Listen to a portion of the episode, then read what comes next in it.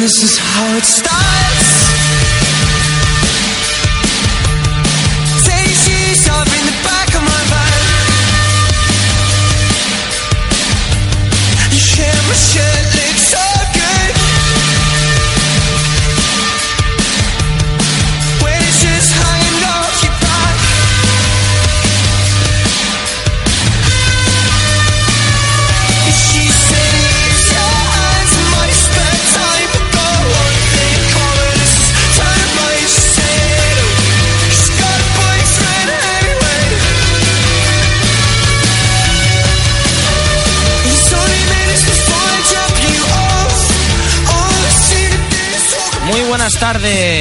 Son las 9 de la noche en la nueva jornada de ventana internacional, como decíamos, tras una jornada con competición europea, una gran semana en la que hemos vivido muchas emociones en el fútbol internacional.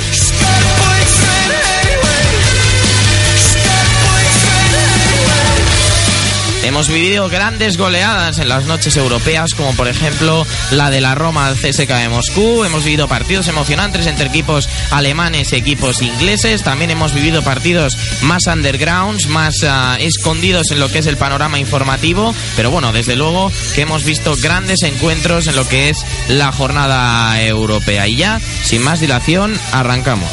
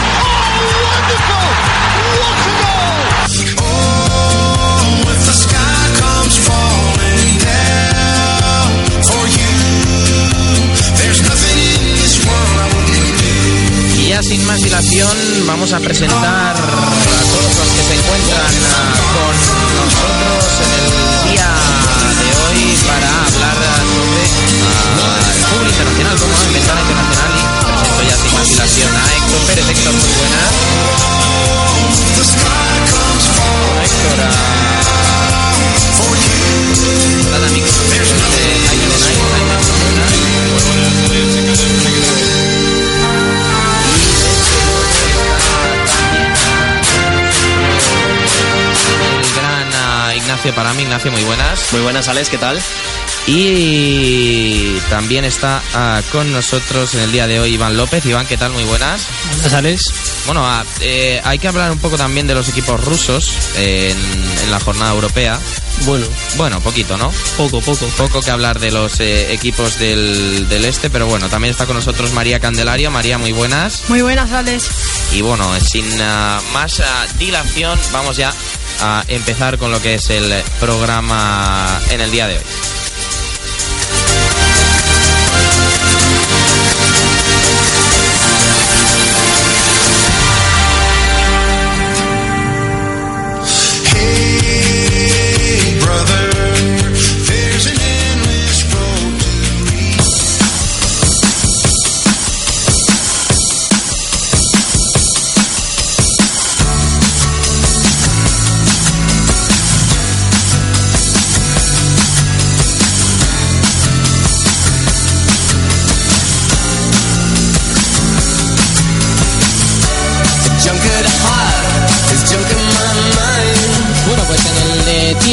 Hoy toca hablar eh, un poco de la segunda división inglesa, del Championship inglés, que tanto nos gusta y tengo aquí a mi derecha Héctor Pérez. Héctor, muy buenas. Muy buenas, Alex. Bueno, ah, mm, te habrás dado cuenta ya que en la primera posición de la tabla hay un histórico, un campeón de dos Copas de Europa, nada más ni nada menos, como es el Nottingham Forest. Sí, parece que están haciendo muy buena temporada y de momento siguiendo la buena línea. Y para hablar ya de ello está con nosotros eh, José Sousa Murillo, un experto en las divisiones inferiores del fútbol inglés. Hola José, ¿qué tal? Muy buenas. Hola, muy buenas tardes, encantado Eh, de estar en el programa. eh, mm, ¿Tú te esperabas algo así del Forest que empezara tan fuerte la temporada? Ni yo ni muchos, pero pero no, más que nada no por plantilla, sino por, por entrenador. Stuart Pierce, el Forest lleva dando tumbos mm, dos, tres años, que parece que aspira unas cosas y luego termina siendo otra cosa lo que lo que acaba haciendo en, en temporada. Y este año, pues, pues la verdad es que los refuerzos no eran malos, pero a mí el tema de Pierce no me convencía. Pero se ve que Pierce está, está siendo un cholo para el Forest, para hacer una comparación, salvando las distancias. Y bueno, eh, el tema es que, que está consiguiendo que, que el Forest vaya, vaya jugando a un nivel que, que sí, que pocos se esperaban. Ah, Héctor, podríamos decir que eh, Stuart Pierce no está muy bien considerado dentro de la Federación Inglesa de Fútbol, porque si no me equivoco fue el entrenador de Inglaterra sub-21 en el Campeonato de Israel de 2013 y su rendimiento no fue del todo bueno. Sí, no fue del todo bueno y, y hubo muchas dudas acerca de lo que estaba haciendo y es más, por eso Se le es- destituyó, sí, claro. se le destituyó. Y ahora, como dice José, pues en el, en el Nottingham Forest está haciendo un buen papel esta temporada y como dice él, ine- inesperado en principio esta temporada. Y además, eh, un buen momento, José, motivado mm, ni nada más ni nada menos por su delantero centro, por Ason Balonga, que ah, no es el primer año precisamente que lleva en Inglaterra, pero desde luego están siendo unos años muy fructíferos en el fútbol inglés. Sí, eh, o sea, Asom- Asombalonga es un arrepentimiento que va a tener el Watford por años. O sea, muchos se, pens- se pensaban, él estuvo cedido en el Southend de hace dos años, en League Two, en cuarta división, y estaba, estaba teniendo buenos números. Pero lo cierto es que muchos esperaban que fuese el nuevo Claude Stefan Sienla. Claude Stefan Sienla era un delantero que salió por allá por 2005 del Watford y prometía mucho, pero se quedó bastante estancado y actualmente está en el tema en novena división, algo así, está jugando actualmente. Y muchos se pensaban que iba a ser así. Pero lo cierto es que no. Eh, se quedó propiedad del Southend, el Peter Brad lo fichó por millón y medio de libras, eh, metió un porrón de goles el año pasado, no recuerdo exactamente cuántos, y bueno, este año pues ya estáis viendo que pese a haber costado 5 millones de libras, pueden ser 8 en variables, pues está rindiendo a un nivel muy, muy por encima de lo esperado. Hombre, yo creo que, que sí. Además, ah, con, con un gran hat-trick en esta última semana frente al Fulham, causando la destitución de Magat, del que hablaremos en, eh, en breves. Y bueno, Héctor, yo creo que tú tienes ah, gran consideración de, de Ason Balonga. Sí, yo querría preguntar a, a José cómo, cómo describiría al este delantero y qué, qué cualidades diría que tiene. Pues es el poderío hecho delantero, o sea, eh, el juego de espaldas es magnífico, no es lento precisamente. Cuando corre, cuando corre a mí me recuerda bastante a Aubameyang. Sí, sí, pero es que tiene, o sea, es que es el doble de Aubameyang, eh, me refiero a que es muy grande. Sí, sí, es, así, juega muy bien de espaldas y demás. Sí.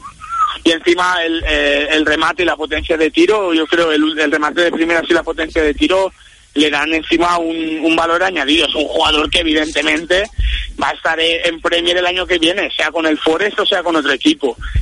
Eh, si no lo hacen, pues no tardará mucho más. Pero es un, es un jugador, es, es tremendo. Puede ser uno de, no sé si uno de los primeros o el primer caso de jugador que pasará de League a Premier con un año en cada categoría. Un caso curioso. Pero es que ese jugador, es que encima está muy cotizado. Es que encima está muy cotizado porque, porque cada vez se encuentran menos delanteros de ese estilo.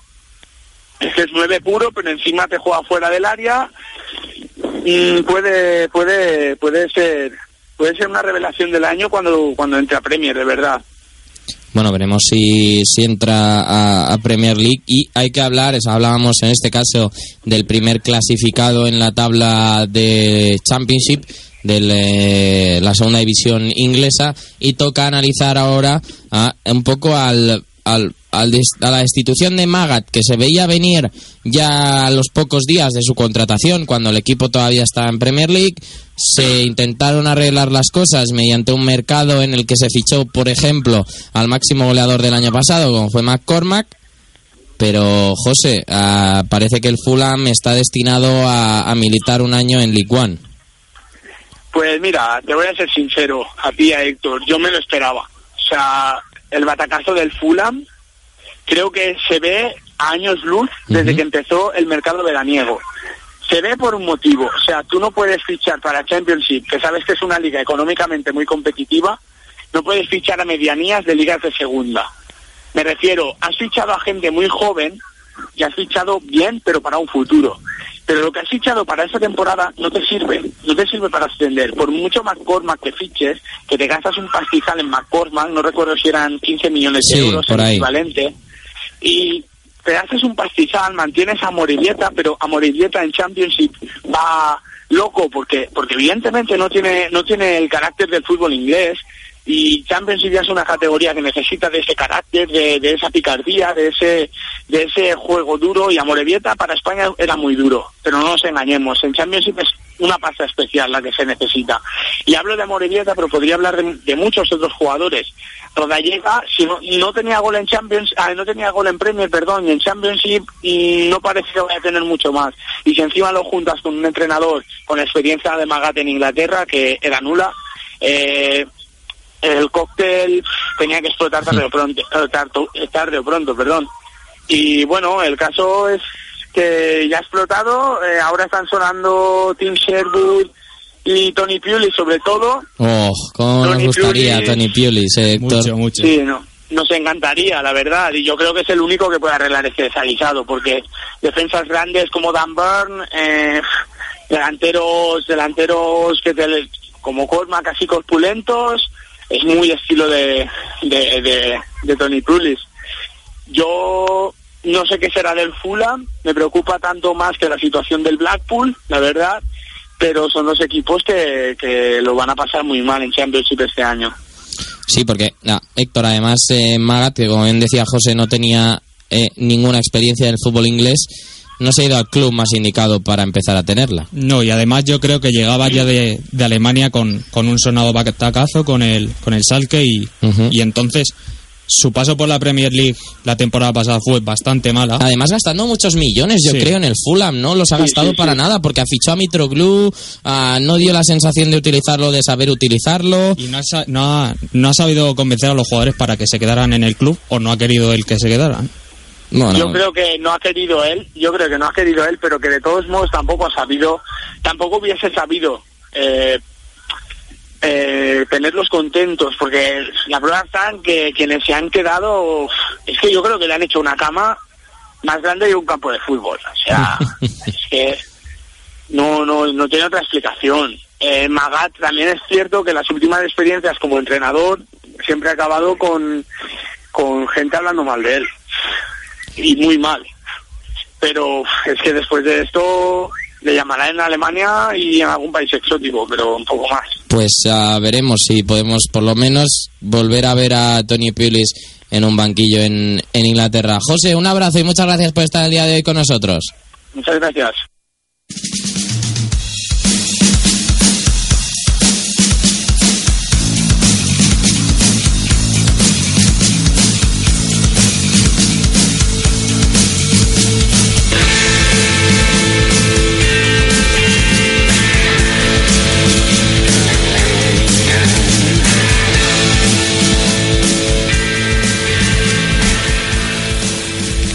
Y tras analizar lo ocurrido en el eh, Championship inglés, ya me pongo a analizar eh, las primeras divisiones. Empezamos por eh, Francia, Jaime. Y es que hay que hablar de un equipo que está jugando ahora mismo, ah, que es el Burdeos, que va ganando por el momento 1-0, Jaime. Pues sí, el conjunto de Willy Saño, la verdad es que ha empezado muy bien el inicio de temporada. eh, arrancó en la jornada 3 con tres victorias, pero bueno, ha ido de más a menos. empató frente al Bastia en su propio estadio, luego perdió en, eh, en, en, en Guingamp 2-1. este fin de semana, de el hecho. fin de semana pasado y bueno, ahora está consiguiendo una, una victoria ante el Levian, ante el colista que era de esperar. Y de momento esta victoria le pondría como líder por encima del Lille, pero solo dos puntitos más que eh, probablemente el Lille solvente este fin de, de semana. Pero ah, es sorprendente porque ah, sí que llegaba la figura nueva de Willy Sañol al banquillo, al banquillo de, de Burdeos, pero eh, no cambiaban en exceso las cosas en el, en el equipo francés. No, aparentemente es el mismo bloque del año pasado, únicamente hay que añadir pues la, el fichaje del tunecino procedente del Bastia Wabicarri, que juega eh, sin titular indiscutible en la, en la media punta.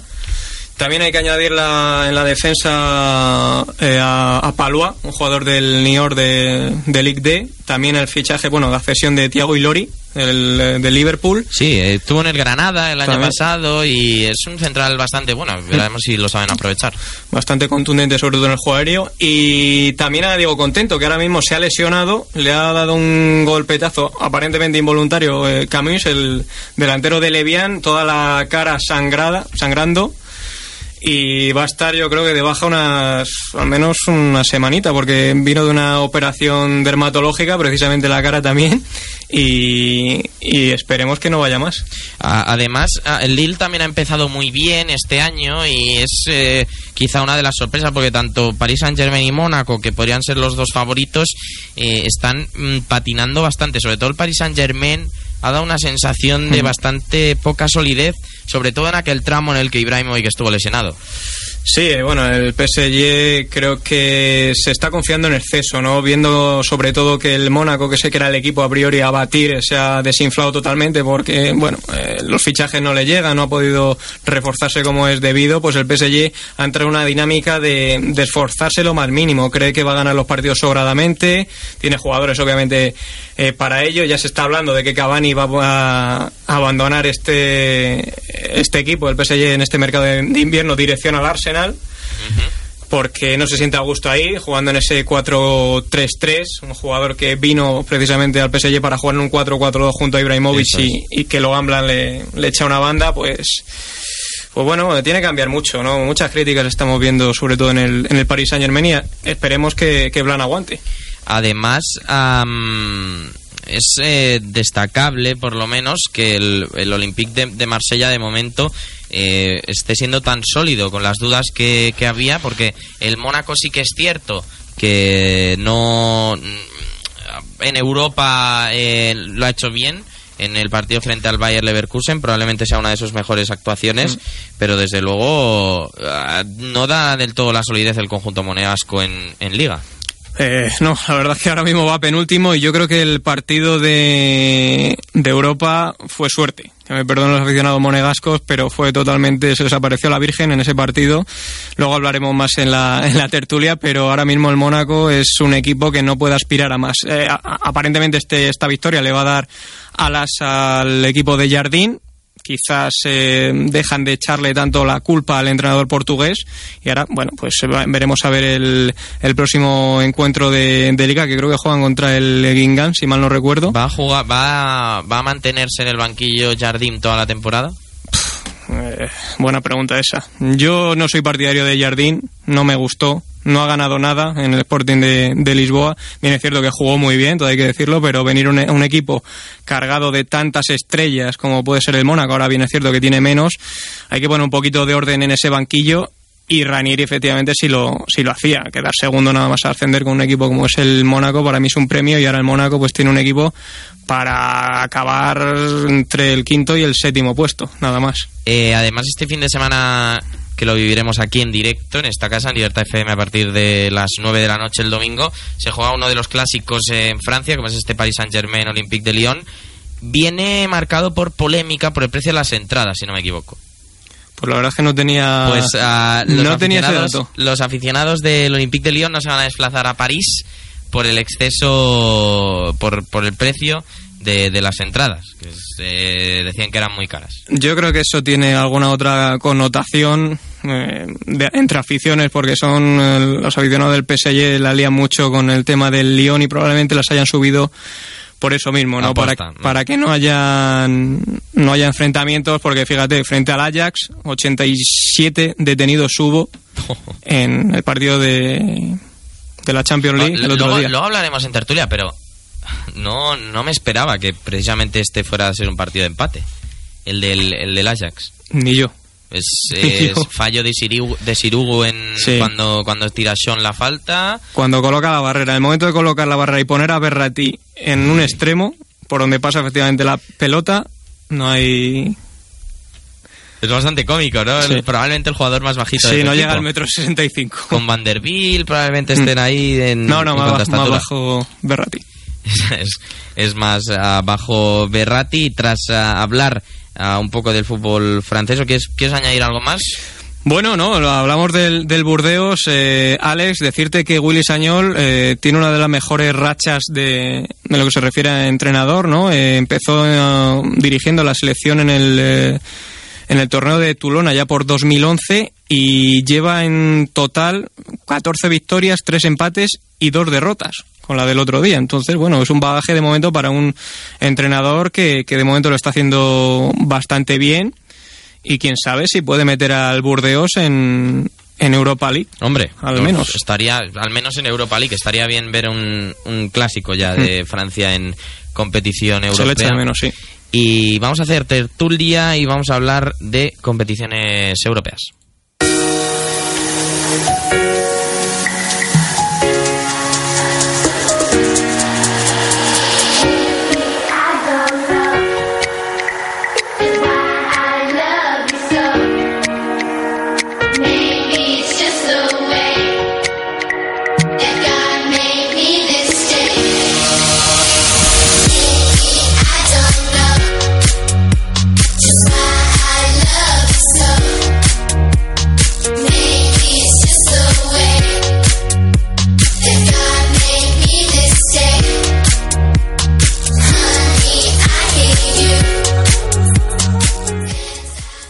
Y se ríen en estudio. A mí me parece una canción buenísima. Es una canción muy buena esta. Yo no me estoy riendo del, de la canción, ¿eh? ¿De qué te ríes? No, no, de, bueno, la gente se viene muy arriba con este tipo de música. El- en el fondo es lógico, ¿eh? No, no digo nada más. Es lógico tu risa, dices.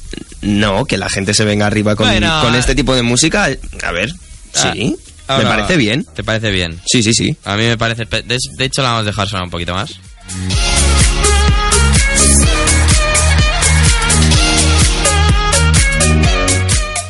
Y vamos a hablar de lo importante, chicos, porque esta semana, como comentaba en la entradilla, ha habido competición europea, ha habido jornada de la Champions y primero voy a hacer una ronda. María, ¿qué es lo que más te ha sorprendido esta jornada europea?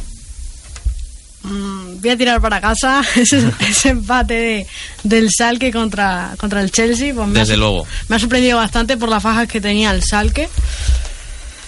Luego también mm, quizás eh, el Liverpool, que, que no ha sabido, no sé, tener un partido muy abultado ni, ni llevarse el partido tan fácil como todos esperábamos, ¿no? Ante, ante un rival que, que competía por primera vez en la Champions. Así que me Ah, quedo con esos dos. Y de hecho, el, el Schalke jugó muy bien Draxler, que de hecho hizo una muy buena jugada, sobre todo en la del gol, que es. eh, bueno, también define muy bien Juntelar, pero el partido de Draxler eh, fue muy bueno. Sí, se le achacaba de que la temporada pasada se lesionó y apenas fue regular. En esta, lo que lleva de, de Bundesliga, no se le ha visto mucho, pero la verdad que a mí me sorprendió bastante su, su juego en, en Londres. Y se, se dice que es un jugador muy irregular. Veremos a ver si ahora ya con, con el partido que tuvo se entona bastante y se- y consigue ser regular. Mañana cumple, por cierto, 21 años. Draxler, Sí. casi nada. Así que Y ya ha ganado un joven. mundial, de hecho. Ya ha ganado un mundial, sí. Ah, Jaime, ¿qué te sorprendió de, de la jornada europea? Pues yo como María me quedo en casa. Me sorprendió los dos resultados de los equipos franceses, ¿no? Te he comentado antes la, la victoria del Mónaco contra un Leverkusen. Yo creo, María, que tuviste el partido, ¿no? Tuvo 13 acercamientos a, a, la, a la portería de Subachik, cuatro clarísimos. que es- o sea, se plantaron solo ante el portero y los tiraron fuera. Y el Mónaco fue a dar palos y en una que se encontró, el único tiro a puerta del partido, pues, pues metió gol. O sea, efectividad 100%. Y luego el PSG, pues nadie, nadie se esperaba ¿no? esa derrota en Amsterdam Arena ante un Ajax que, que de luego es dista mucho de lo que podíamos esperar, ¿no? Pero, pero bueno, lo que te decía antes, es un equipo que se, se confía en exceso y veremos a ver si, si esa confianza no... Empate, empate. Es que he dicho... Que está mirando Ignacio, que he derrota, dicho derrota. derrota. Es que estaba- Sí, es- que para mí es una derrota. No, no, lo entiendo, pero que de repente yo he tenido ahí un Algo bloqueo algo mental. no me cuadra. He tenido un Sí. bloqueo mental un poco extraño, sí, sí. Bueno, para mí es una derrota, pero bueno, Lógico, es un, lógico, un vamos. empate que le puede costar caro más allá por de los partidos que, que vienen después, ¿no? El Barcelona y el Apoel, que es el equipo chipriota que se lo va a poner muy difícil, sobre todo en, en Chipre. Ah, ¿qué- Héctor, ¿qué, ¿qué es lo que te ha sorprendido? Pues el mal papel de los equipos ingleses en este caso. Hombre, y además la mayoría contra alemanes. Porque el Sí, la mayoría contra alemanes y el Liverpool, que es el que ha ganado y es el que se tendría que salvar, tampoco es que mostrar una imagen muy solvente, la verdad. Marcó Dani Ávalo, por cierto. Sí, y, y Balotelli, Hombre, el primero, ¿no? Fue el primero. el primero. Bonito gesto, por cierto, de Dani Ávalo con, a la hora de celebrarlo. Se Cierto. fue, a, se fue a celebrarlo con un hombre que es- estaba en la zona En de. ruedas. En, en la gente que minusválidos que Sí. están justo a pie de campo. Me hizo un. Vamos, me gustó mucho la celebración. Sí, un hombre que además buena. debía estar él, él solo con su acompañante. Un bonito detalle, la verdad. Y me quedo también con la aparición de Nani, metiendo un gol mientras el Manchester United está... Los jugadores están de cena. Ahí la pollita al Manchester United. Eh, Iván, imagino que eh, ya sé por dónde vas a tirar. No sé si es por un partido que se jugó en Italia entre un rival italiano y un ruso. Pues sí, iba a tirar por ahí. Y vas a tirar por ahí. Desde luego, desde luego que, que te entiendo, eh, que destaques esto, porque eh, yo, ah, por lo menos, eh, creo que es una de las sorpresas de ese día de Champions, porque tampoco me esperaba que el Oporto ganase 6-0 al Bate. Eh, bueno, eh, eh, el Bate es un equipo correoso. tam- tam- también Hombre, os lo el digo. Bate ganó al... Al Bayern. Al Bayern. Al Bayern. El año, El año- el año que ganó la Champions, no, el anterior. El que Bueno. llegó a la final contra el Chelsea. le metió tres, ¿no? Sí. Y eh, me sorprendió porque además no veía al Oporto tan sólido como para, para ganarle. Ah, ah, Ignacio, eh, bueno, A mí, como me habéis dejado tantos partidos para elegir, porque Bueno, he eh, visto, he visto que además os habéis teñido como en muchos, ¿no? Eh, Los equipos ingleses, los equipos alemanes. tienes una jornada de Mm, no, Europa League yo- entera. No, no, dejemos la, la Europa League, que es más underground. Pero sí que me quedo, sobre todo, con la mala sensación que me dejó el, el Manchester, bueno, el Bayern de Múnich, eh, Manchester City, porque a priori debía, ser, ah, debía haber sido un partidazo, y por nombre, por jugadores y por lo que representan los dos equipos debería haberlo sido si ambos hubieran estado a un nivel, ya no digo al 100%, yo creo que con que hubieran estado a un 80%, hubiera sido un partido muy bonito de ver y fue, bueno, no el más aburrido, pero sí el que más me decepcionó. Y luego me alegré muchísimo de que eh, la Champions League volviera a Signal Iduna Park, porque es que, es que el Dortmund gusta verlo. Sabía, no, sabía que ibas ahí. No, no, no, no, lo digo en serio. Es que gusta No. mucho ver al Dortmund en Champions como local. Porque es que es así, es que mm, se disfruta muchísimo. Y, y creo que no es ni comparable a cómo juega eh, los de Jürgen, Jürgen Klopp en, en la Bundesliga. Es que es, es otro es otra historia completamente distinta. Bueno, hay asientos en las gradas, en la subtribune. Mm, bueno, pero a ver, si yo no quiero hacer daño, lo digo en serio. Yo no no y además no voy a haciendo un lío. no voy a meter el dedo en la llaga. Venga, No lo voy a hacer. Me No, quedo ahí y ya está. vale. Muy bien. Ah, ahora sí, Héctor, te voy a pedir explicaciones ah, sobre la derrota del, del, del Arsenal frente al Dortmund, porque el resultado creo que se queda corto respecto a lo que se vio en el campo. Sí, se queda corto y, y, bueno, por ocasiones que no faltaban por parte del Borussia Dortmund y el Arsenal pues mostrando una imagen que, que en los últimos años es muy habitual cuando juegan contra equipos que en cuestión tienen que ser que son de tú a tú y mostrando muchas dudas porque sobre todo Arsen Wenger está mostrando que, que en partidos duros y en partidos donde tiene que plantear eh, un sistema distinto le está costando. Creo que confía demasiado en lo que es el Arsenal frente a equipos que han demostrado de momento más que, que su equipo. confía y, y además no, no, no tiene ningún ningún sistema a la hora de, de poder cambiar el partido. Es cierto que le faltan algún jugador que pueda ser un agitador para cuando el partido va a contracorriente, pero sí que se nota un déficit muy grande a la hora de, de competir en Ah. esos partidos. Ah, María, ¿tú cómo viste el Dortmund? Porque mostró una cara distinta a lo que venía siendo en Liga, la, la tónica en Liga, porque a- aquella derrota del Leverkusen no, no era precisamente este Dortmund, con, con un inmóvil que parece que ya está perfectamente aclimatado. No, la verdad que vimos a un Dortmund, como decía Ignacio, pues motivado, ¿no? Como que el himno de la Champions les motiva y, y sabían que, que jugando en casa contra el rival, a priori, pues más difícil del grupo, pues tenían que, que ponerse las pilas y, y yo creo que, que vimos todo el partido, los 90 minutos, un Dortmund muy concentrado, un inmóvil que, que, como tú bien has dicho, parece que se ha sentado ya al, al juego de, de, de Klopp. Va a ser el titular, el nueve titular. Eh, yo creo que, según como demostró ante el Arsenal, puede ser que este fin de semana Klopp le dé confianza otra vez Contra el Mainz. contra el Mainz, sí, porque Adrián Ramos A mí no me está gustando el todo Arián Ramos.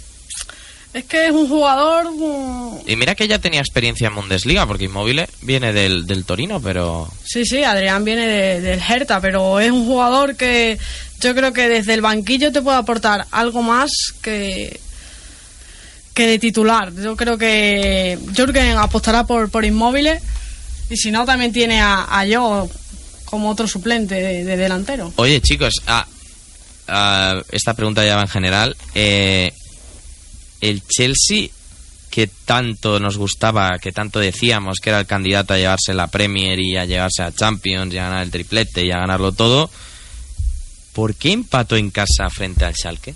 Yo creo que fue al revés que lo que le pasó al Dortmund. Pues, quiero decir, el Dortmund se vino arribísima con, con el himno de la Champions y Stamford Bridge, que es uno de los lugares más increíbles para vivir un partido de Champions League, el otro día parecía que estaba jugando un partido de, de Copa de la Liga. Quiero decir, no, Incluso no se notó esa sensación de, de partido de Champions, de partido grande, porque Sí. en el fondo eh, no es un equipo pequeño, el Schalke es un equipo relativamente importante. Joder, no me sorprendió mucho. incluso parecía el Beltis Arena en vez de Stamford Bridge porque solo se escuchaba la Sí, sí, sí, del sí. Schalke, es que Yo creo que hubo, hubo un exceso de confianza por parte del Chelsea, Puede posiblemente. Entonces, dadas las bajas que tenía el Schalke y, y el Chelsea, que iba prácticamente con casi todo, porque prácticamente los suplentes que tiene para, para dar descanso a otros jugadores son muy buenos también. Hombre, yo, a mí- yo eché bastante en falta el, el tiempo que no estuvo, luego salió eh, desde el banquillo a Diego Costa. Sí. Es, eh, es que, Sobre todo por el dinamismo. es en que ahora mismo, ahora Diego mismo Costa- Diego Costa es... Es el Chelsea. Sí, El Chel es, el Chelsea. es- es porque un- el sí. I es Cesc Fabregas. Sí, sí.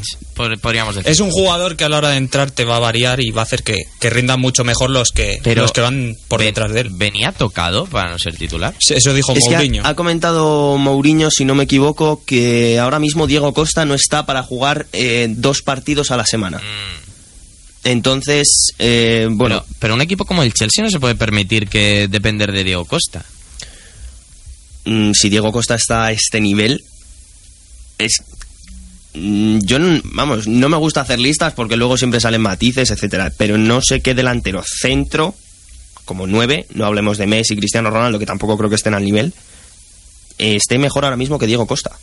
Pero es decir, ah, vale, tú puedes tener eh, a tu delantero centro que sea tu estrella y demás, pero si realmente... Que no se tan, que no se note tanto la ausencia. Es que, por ejemplo, mm, recuerdo eh, el año pasado, por, por el campeón de Europa el año pasado, el Real Madrid.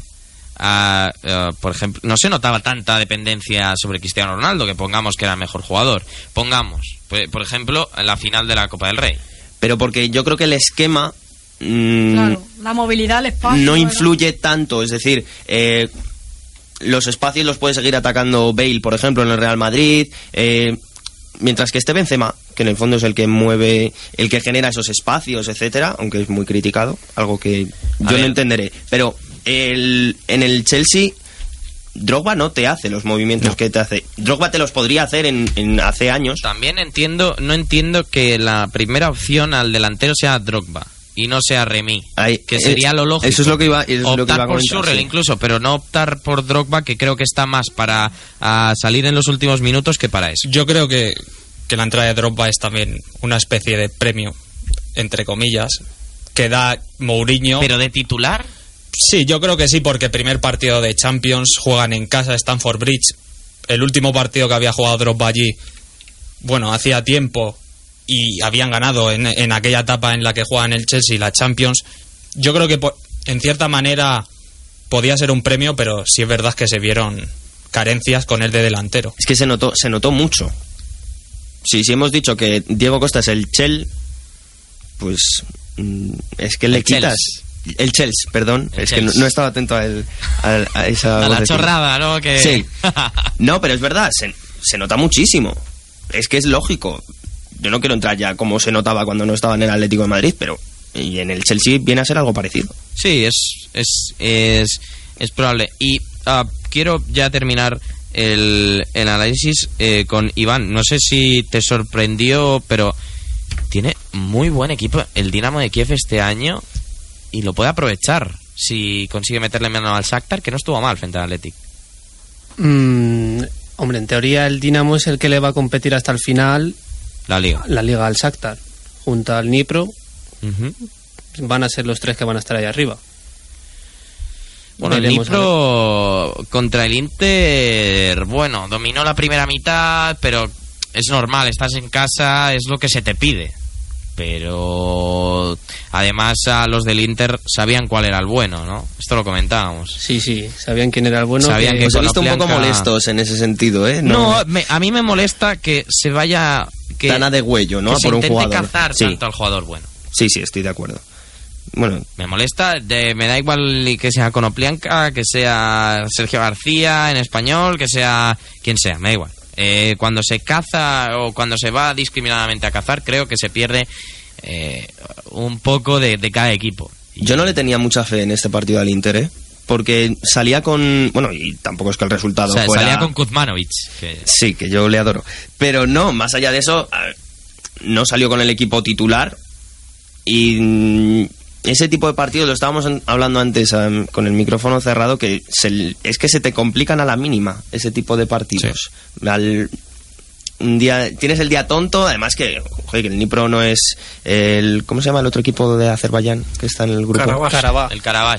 Eh, bueno, ese también se te puede complicar bastante con el- lo del viaje, que es- está muy lejos, el campo vete tú a saber, pero no sé, la, la Europa League es muy complicada y en el fondo ese tipo de victorias para el Inter, que anímicamente es un equipo que se debilita muy muy rápido, a mí me pareció bastante bastante positivo, sobre todo también por D'Ambrosio, que fue el que metió el, el gol. No, Icardi tuvo una ocasión clarísima. Sí, pero Icardi estuvo, estuvo bastante apagado.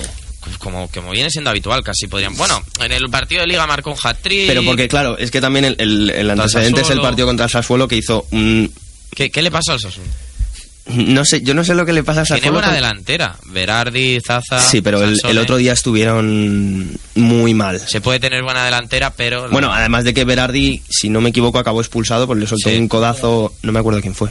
Pero bueno, le soltó un codazo increíble. Mm, bueno, si ellos dos no están eh, muy ah, inspirados, sí que es verdad que el Sassuolo no deja de ser un equipo de mitad de tablas para abajo. Y bueno, tras hacer esta tertulia sobre lo que dio de sí la jornada en Europa, nos vamos a ir a hablar de Alemania.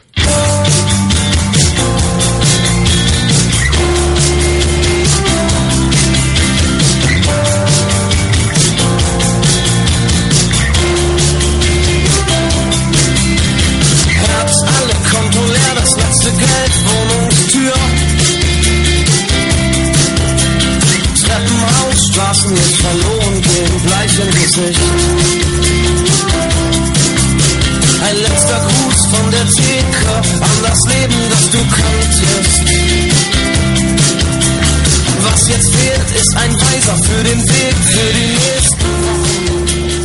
Y toca hablar ah, de Alemania, María, porque ha habido destitución en el Hamburgo, en uno de los grandes de Alemania que está venido a menos en los últimos años. Y bueno, Mirko Slomka, que es el primer técnico destituido en la Bundesliga. Así es, Alex, el primer técnico destituido en la Bundesliga y van cuatro para el Hamburgo en los últimos 12 meses. Recordamos, nada, ¿eh? Finn, Van Barding, Slonka y ahora, pues, Eh, han, en vez de fichar a un entrenador, esta vez han optado por, por tirar de la cantera. Sí. Sí, y han cogido al entrenador del segundo equipo, que lo venía haciendo bien, Joe Zimbauer. De hecho, eh, el segundo equipo del Hamburgo está, está haciendo récord en, en su liga, en la, en la regional ya de su, de su comarca. Y Sí, porque la segunda alemana, o sea, las eh, inferiores alemanas van por comarcas. sí, o sea, regional ya oeste, este, norte. Mm, Vale, vale. Esa es la tercera Alemania. La, tercera, la, se- la Regional Liga. La ¿no? Regional Liga. sí, Vale, vale. Exacto. Entonces, ah, deberían. mm, Bueno, debería. El Hamburgo debería hacerlo bien este fin de semana frente al Bayern de Múnich. Bueno, creo que todavía es pronto, ¿no? Hay muchas risas aquí. Yo, Para- yo creo que no es quizá- eso, no es quizá el mejor equipo para, para valorar eso, ¿no? Y además, acaba de entrar ahora, no se le va... Bueno, dicen que entrenador nuevo, victoria segura. Eso, eso dicen, pero desde luego el Bayern todavía no está cogiendo esa dinámica de, de avasallamiento que tenía la temporada pasada en Bundesliga. Sí. puede aprovecharlo eso el Hamburgo en la cuarta jornada, ¿no? Veremos a ver, pero desde luego es curioso el caso del Hamburgo porque yo creo que se, se han movido bien en el mercado de, de verano, han fichado bien, en casi todas sus líneas tienen, tienen buenos jugadores y, y es raro, es raro esa, esa cuestión de, de que, de que no haya ganado ningún partido. Porque no ganan, es que la temporada anterior eh, su última victoria fue en la jornada 29. O sea que ha llovido desde abril. Sí. Desde abril no gana el Hamburgo. Un poco como Magath. Sí, un poco ahí- el Hamburgo podría contratar a Magath, igual. Le hubiese venido bien, ¿eh? Am, hablamos del Paderborn, que por, por cierto fichó a Rafa del Getafe, al Sí. central. Ah, y ya tenemos otro español más por Alemania y ya van montón. ¿Y qué, qué, qué pasa con el Paderborn? ¿Qué me quieres contar del Paderborn? Pues el Paderborn, que es el 53 equipo de, de la Bundesliga, un recién ascendido que nunca había pisado la primera división. Y lo hizo ganando su victoria 100 en segunda, o sea, en la última jornada de, de la temporada pasada, y ascendió ascendió por primera vez, por tanto se convierte en el 53 equipo en la 52 edición de la Bundesliga. El sexto equipo de, de Renania-Westfalia, junto a, a Bayer Leverkusen, Borussia Dortmund, Schalke, eh, Borussia Mönchengladbach. Y no lo está haciendo mal en liga, ¿eh? No, no, por eso ahora te iba a decir que, que está, está haciéndolo perfectamente bien. O sea, lleva un empate, una bueno, lleva dos empates y una victoria. Y hasta el momento está causando muy buenas sensaciones. Hasta tal punto que, que su entrenador está siendo comparado y todo con, con Jurgen Klopp. Bueno, bueno. En- eh, ¿Quién es el entrenador del Paderborn? Es André Breitenreiter. Es un ex delantero de, del Hannover. Y todavía siente los honores del Hannover y esta semana que se enfrenta el Paderborn contra el Hannover hay la coña esa y la pullita de, de decir que con qué equipo va, ¿no? Si con el Hannover o, o con el Paderborn. Bueno, eh, veremos porque ah, desde luego molan, ¿eh? Estos equipos que ascienden y que se colocan tan, tan arriba. Una pena que no se pudiera mantener el Intra de Braunschweig en la Sí. Bundesliga alemana el año pasado. Y me ibas a hablar también del Bremen. Del Bremen, del Bremen que es ese viejo rockero, ¿no? De, Sí, que cada vez está más viejo y menos rockero. exacto, exacto, que desde, la temporada 2003-2004 no gana la, la Bundesliga y no se le ve en un título... Por Europa desde tiempos de Diego, de Diego Rivas. Exacto, desde la temporada 2008-2009, que fue finalista de la UEFA, que, que perdió la final. Y ese año también ganó, ganó la Pokal alemana. Desde entonces, pues, pues el Werder Bremen está entre los puestos medios bajos de la tabla. Está siendo muy irregular. Es un equipo bastante irregular, pero que quiere resurgir. Eh, el proyecto de, de Robin Hood, su segunda temporada va a ser este año.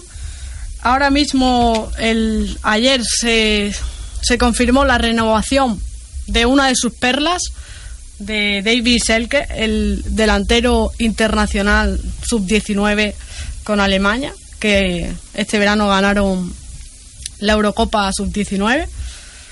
Es una de las promesas de, Alemania y ha resultado curioso porque eh, había muchos equipos interesados en él y ha decidido por, por renovar con, con el Werder Bremen hasta 2018.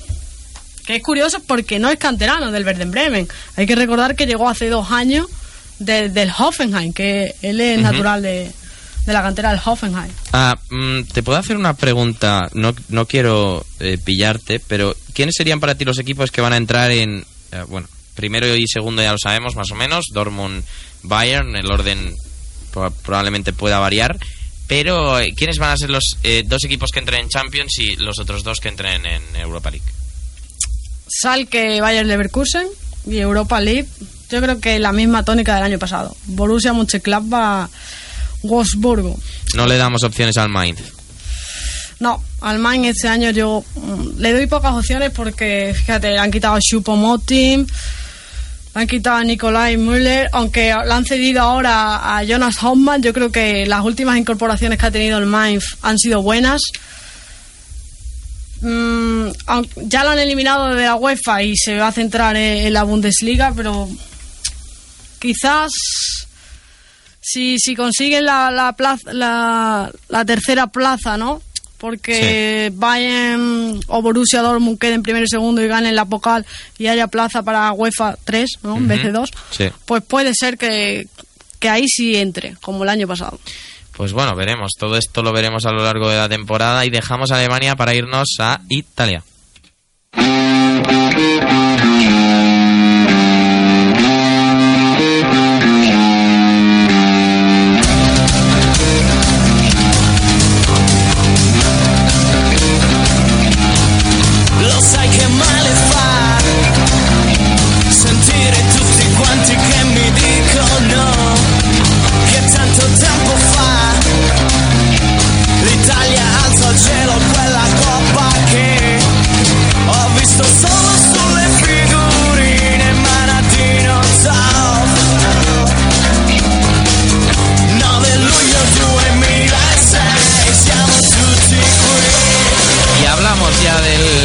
Campeonato italiano y hablamos como siempre con Ignacio Paramio. Ignacio, hablamos del Milan porque hizo o tuvo un partido muy bueno, ofensivamente hablando, frente al Parma. Mm, muy bueno, tanto ofensivamente, bueno, defensivamente no, no se puede hablar de que fuera... Se meten cuatro goles. No, no, y además, eh, según los cuatro goles, pero bueno, queda una sensación buena de este Milan en comparación con lo que se había visto en la pretemporada. Desde luego. Porque la, la pretemporada a mí me, me asustó, de hecho, porque yo esperaba, bueno, lo que estamos viendo ahora, por lo menos un cambio de mentalidad eh, con la llegada de, de Pipo Inzaghi. Bueno, eh, le falta mucho, porque es un equipo ofensivamente, ya digo, muy bueno. El otro día, bueno, es que hay, hay que hablar. El, el Milan es ahora mismo eh, dependiente de lo que haga Jeremy Menez lo que ha- en función de cómo esté ese día eh, eh, Menez, el Milan podrá hacer o no podrá hacer en ese partido. Ah, ¿Crees que eh, veremos un golpe sobre la mesa del Milan frente a la Juve en San Siro? Pues Torres? mm, no creo, bueno, no creo que sea titular Torres, me no, sorprendería. no ha entrado en la convocatoria, pero Sí, bueno, por lo menos ha podido entrar porque el otro día contra el Parma eh, no finalmente se quedó con Galliani en el palco, que fue muy muy graciosa la imagen de Galliani explicándole y Torres como, como el niño que va al, al estadio con, con el abuelo, pero bueno, eh, no creo que por lo menos se- sea un partido tan alegre como el que se vio en Parma. Puede ser porque, bueno, eh, vuelve el Sarawi también, que le tengo mucha fe este año al Sarawi. bueno, hay que Espero, fe. ¿eh? es que es un jugador que si está a un buen nivel, gusta mucho verle. Pero Y más como- ya son dos años que no está a un buen nivel. Claro, pero por, los- por el tema de las lesiones, etcétera. Entonces, si este año consigue estar a una regularidad, el Sarawi es un jugador que eh, debería marcar el futuro del Milan. Debería marcarlo tanto él como, bueno, eh, otros jugadores como De Siglio, etcétera. Sí. pero es debe ser uno de los jugadores más importantes y de hecho para mí la delantera si Pipo Inzaghi consigue recuperar a Torres a poco que, que Inzaghi trabaje esa intensidad, esa garra que de momento está demostrando el equipo, que es lo que le faltaba en otras, en otras épocas. Eh, la delantera, el Sharawi, Menez en derecha seguramente y Torres arriba, a mí me parece una delantera muy muy buena y que puede sacar muchísimo rendimiento de ella eh, Pipo Inzaghi. El problema es eso, la defensa es que la defensa del, del Milan en el primer partido de liga fue Abate, Alex Zapata, Bonera de lateral izquierdo, que ya fue el, el sumum, porque a mí me dejó una sensación horrible, pero luego es que al otro día contra el Parma fue Abate, Alex, Bonera de Siglio, que por lo menos pudo ser el lateral izquierdo. Y, bueno, pero mm, y además, ojo, porque esta semana en defensa el Milan está muy, muy tocado. No está Alex, no está Diego López, que se lesionó en el Se último gol del... la cantada, ¿no? Sí, Lo que dicen cantada. Fue, fue bastante desagradable, Una- sobre todo. Pero fue una piedra de De Chiglio. yo Sí, sí, se- no es un balón que le puedas mandar a un portero. Se lo mandas botando y encima hacia la portería. Pues no, no debes hacerlo porque puede pasar este tipo de cosas. Pero luego es que encima al apoyar, eh, bueno, tiene una Mm, Normal, es lesión que hace un gesto muy raro con el pie. como si se le quedase clavado, sí. Sí. algo así. Entonces, bueno, ya te digo, lesión muscular, no estarán eh, ni Alex, ni Diego López, ni Bonera, que fue expulsado, y tampoco está Montolivo. Entonces... mm, Arturo Vidal sí que vuelve por parte de la Juve. Sí, ha dicho eh, Allegri que ya decidirá si, si entra o no. Me sorprendería bastante que, que entrase, sobre todo también porque Pereira, eh, Pogba y Marquisio debería ser el centro del campo. Y para enfrentarse al Milan me parece bastante lógico, bastante aceptable. Y bueno, seguramente mm, querrá irle dando minutos poco a poco. Me sorprendería mucho, ya te digo que... Qué que- bien, qué bien mezclan Llorente y Tevez, ¿eh? es que son. Es que sí, es que mezclan muy bien. ¿Es la pareja del año? Mm, 2014. No. ¿Tanto? No lo Bale, sé. Bale Cristiano. No, la verdad que ahora me has pillado un poco, pero hasta ese punto. Diego Costa Sesc, igual. mm, te lo compro en diciembre. En diciembre a, decir, vuélvemelo a decir en diciembre y en diciembre te lo digo. Vale. Pero sí, mezclan muy bien. Es que Tevez, como le dan esa libertad para que vaya flotando por todo el frente de ataque y se vaya asociando con quien quiera, eh, en el fondo es quien dirige un poco, entre comillas, los ataques de, de la Juve, por lo que supone que él participe, y Llorente, mientras tanto, fijando a la defensa, creando esos espacios, aprovechando que está fijando a la defensa, y bueno, cualquier balón que vaya al área. mm, además es que Llorente lo hace muy fácil, el remate de cabeza. Tú lo ves y dices, mira, mm, es que remata como si, pues no sé, un panadero vende pan, ¿sabes? Viene a ser algo es de difícil eso. ¿eh? esto de vender pan. Sí, sí, bueno, y y Llorente rematando de cabeza. No, no, es que en serio, a mí me, me alucina porque además no es un juego muy elaborado. No, simplemente hacen lo que mejor saben y, lo hacen muy bien. Entonces, claro, cualquier entrenador estaría contentísimo con, con lo que hacen ambos. Sobre algo que a mí me llama un poco la atención, que es esa mm, idea de cambiar al 4-4-2, etcétera, que se ha hablado mucho en verano, que Conte quería instaurarlo, aunque bueno, mm, finalmente se fue, y de hecho en Italia eh, ha vuelto a instaurar el 3-5-2. A mí yo creo que la Juve no tiene un problema tanto de esquema como de rendimiento en Europa. El otro día, por ejemplo, me gustó mucho que jugó eh, a Samoa de interior por la izquierda, Sí, eso me sorprendió que jugara Samoa de interior.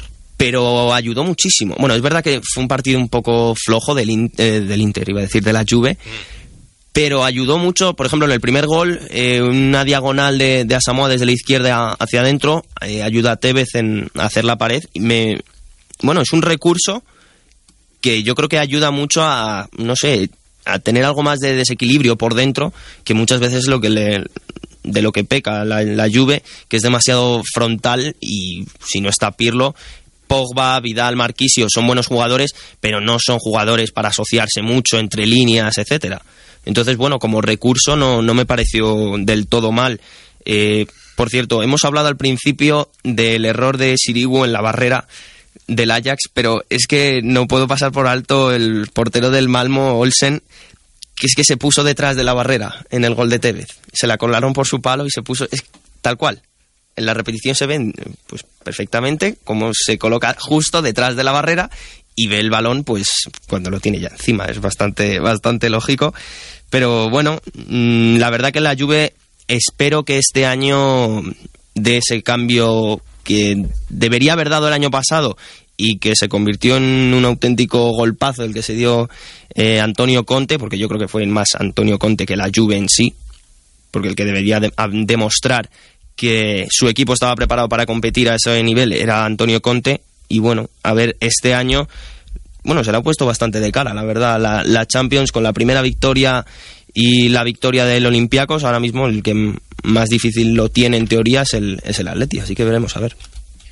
Veremos eh, a ver el, con, con esta Juve, con este Inter, sobre todo el partido Milan-Juve, que lo daremos aquí en directo en Ventana Deportiva a partir de las 8.45. Y bueno, ya es hora de, de que nos eh, despidamos.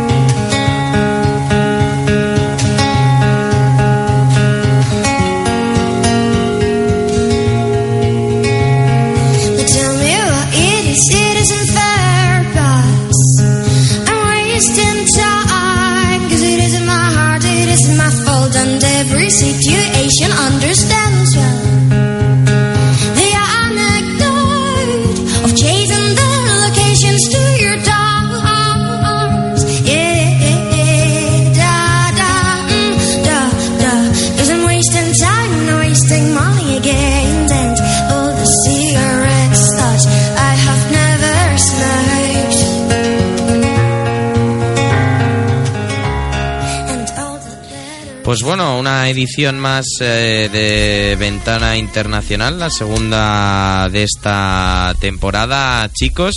Y ah, Iván, querías hablar un poco del, del, del Zenit, porque bueno, yo creo que fue más de mérito del Benfica por la expulsión de Arthur.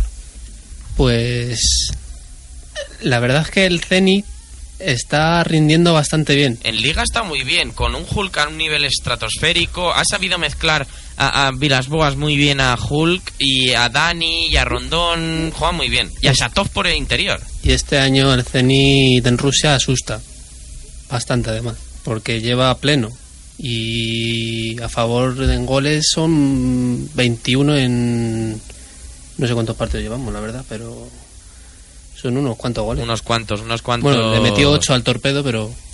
Casi nada, ¿eh? Eh, María Candelaria, muchas gracias por estar aquí con nosotros y nos escuchamos la semana que viene, como siempre. Muchas gracias, un placer. Y nada, seguir el fútbol alemán. El alemán y en todo, y todo- casi todo el eh, fútbol. Jaime Bonail, te escuchamos el domingo a las 9 de la noche con el Paris Saint Germain Olympique de Lyon, que es un, un Partidazo, partido. partidazo. El Lyon lleva sin ganar en el Parc desde el 2007, si mal no recuerdo. Pues veremos a ver si consigue este año hacerlo. Un abrazo, Javi. Un abrazo. Javi, Jaime.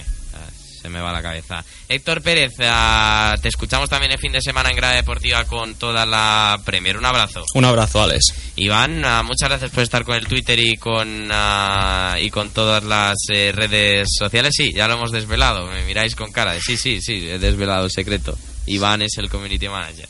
Joder. Si Yo no se han dado cuenta ya... Si no se han dado cuenta, claro. Iván, muchas gracias. Un abrazo. Nada, tío, otro. Y a Ignacio, nos escuchamos también la semana que viene con ese fútbol italiano que tanto te gusta. Que tanto nos gusta y que tantos palos se lleva a menudo. Ah, les ha hablado Alex de Llanos, esto era Ventana Internacional aquí en Libertad FM y ahora les dejamos con Low Cost, el programa de Fran Navarro. Adiós.